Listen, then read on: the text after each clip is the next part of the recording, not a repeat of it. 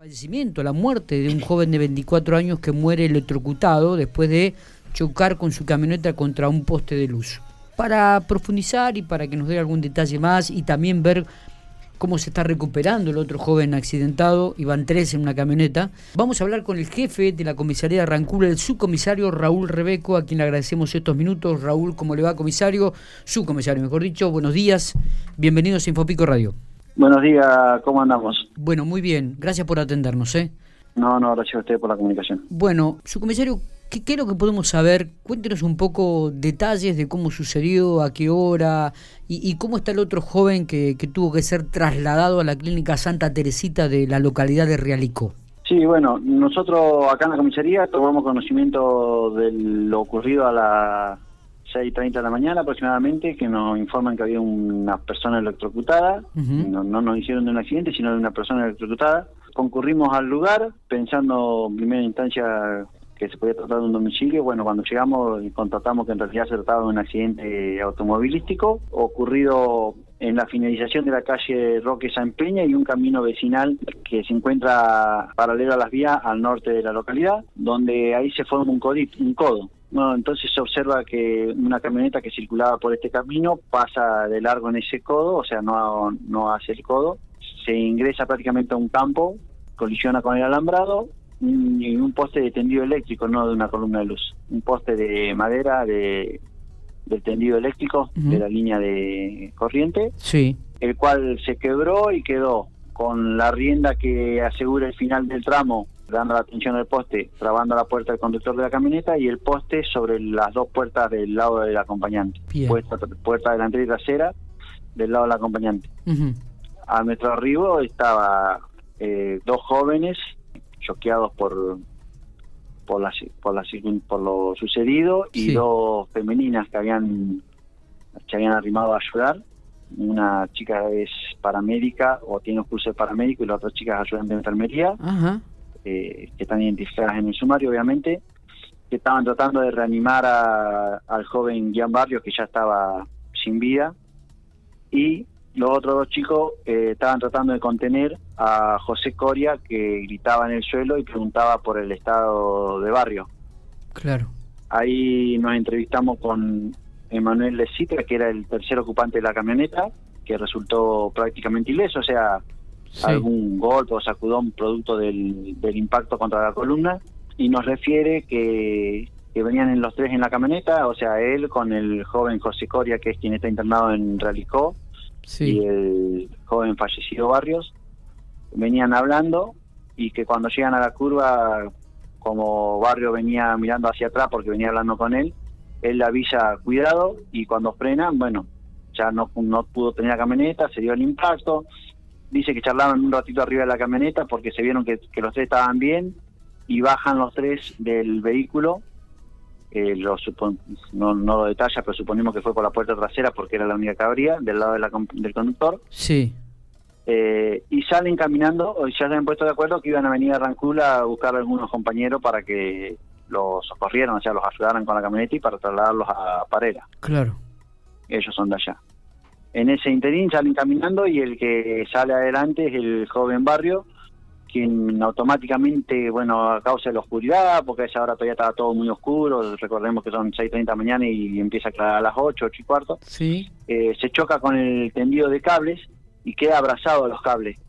El primer reflejo de Coria fue tratar de sacarlo a Barrio y queda pegado junto con Barrio. Claro. Entonces este otro chico le citra eh, tomó un palo, lo golpeó a Coria que logró sacarlo y luego con el mismo palo le pegaba en los brazos al compañero para ver si lo podía sacar, claro. por lo que relata él, ¿no es cierto?, su testimonio, sí, sí, sí. Eh, hasta que lo despidió la corriente a, al joven barrio. Eso es lo que tenemos más o menos de lo sucedido a grosso modo eh, relato de este chico y el comentario que se escuchó todo y que todo el mundo relata, que fue lo que comentaba este chico ahí a, los, a las primeras personas que empezaron a llegar.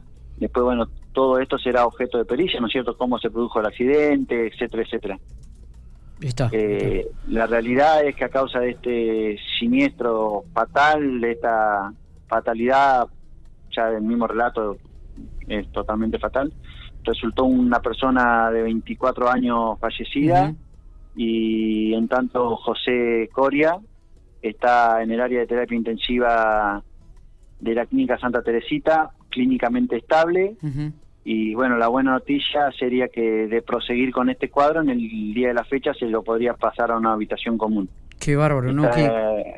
En terapia intensiva por, por una cuestión de control, o sea, una persona que recibe una descarga eléctrica considerable eh, eh, es preferible por el monitoreo tenerla en, en UTI, no porque su comisario, ¿y estas dos chicas que, que pasaban por el lugar, eh, vieron el accidente?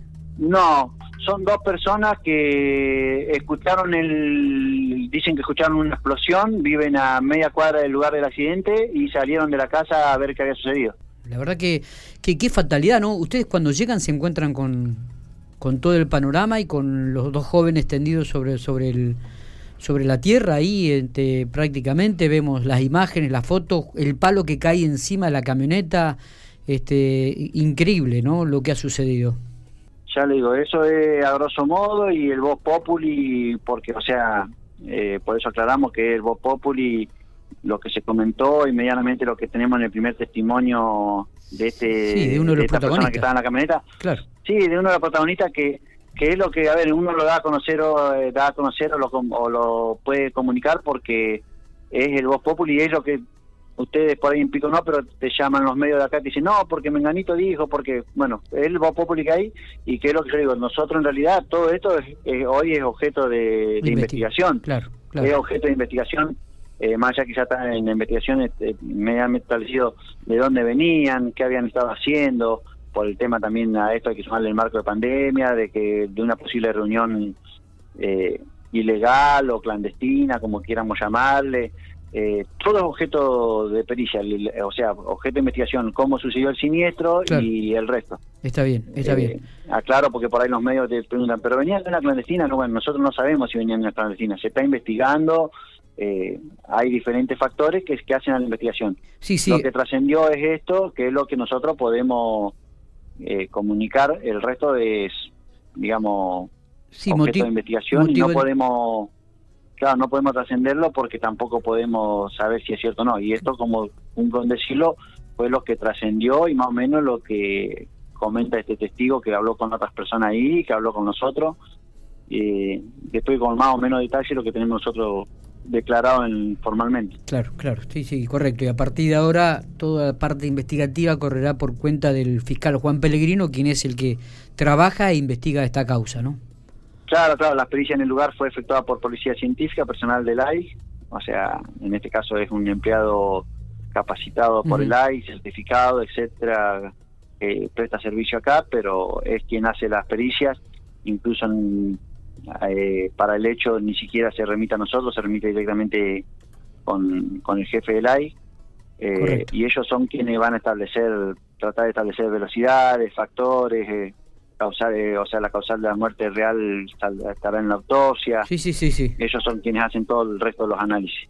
su comisario me dijo, Ian Barrios, la persona, el joven fallecido, 24 años, eh, había un joven de 25 años, me, repite por favor si es tan amable el nombre. De Emanuel de Citra. Emanuel de Citra. Y el joven de 30 años, quien está internado. Este, 32 años, José Coria. 32 años, correcto, José mm. Coria.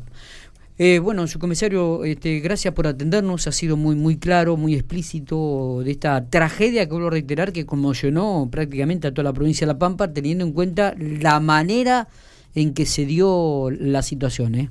Realmente eh, algo trágico para la comunidad de Rancul y de Parera.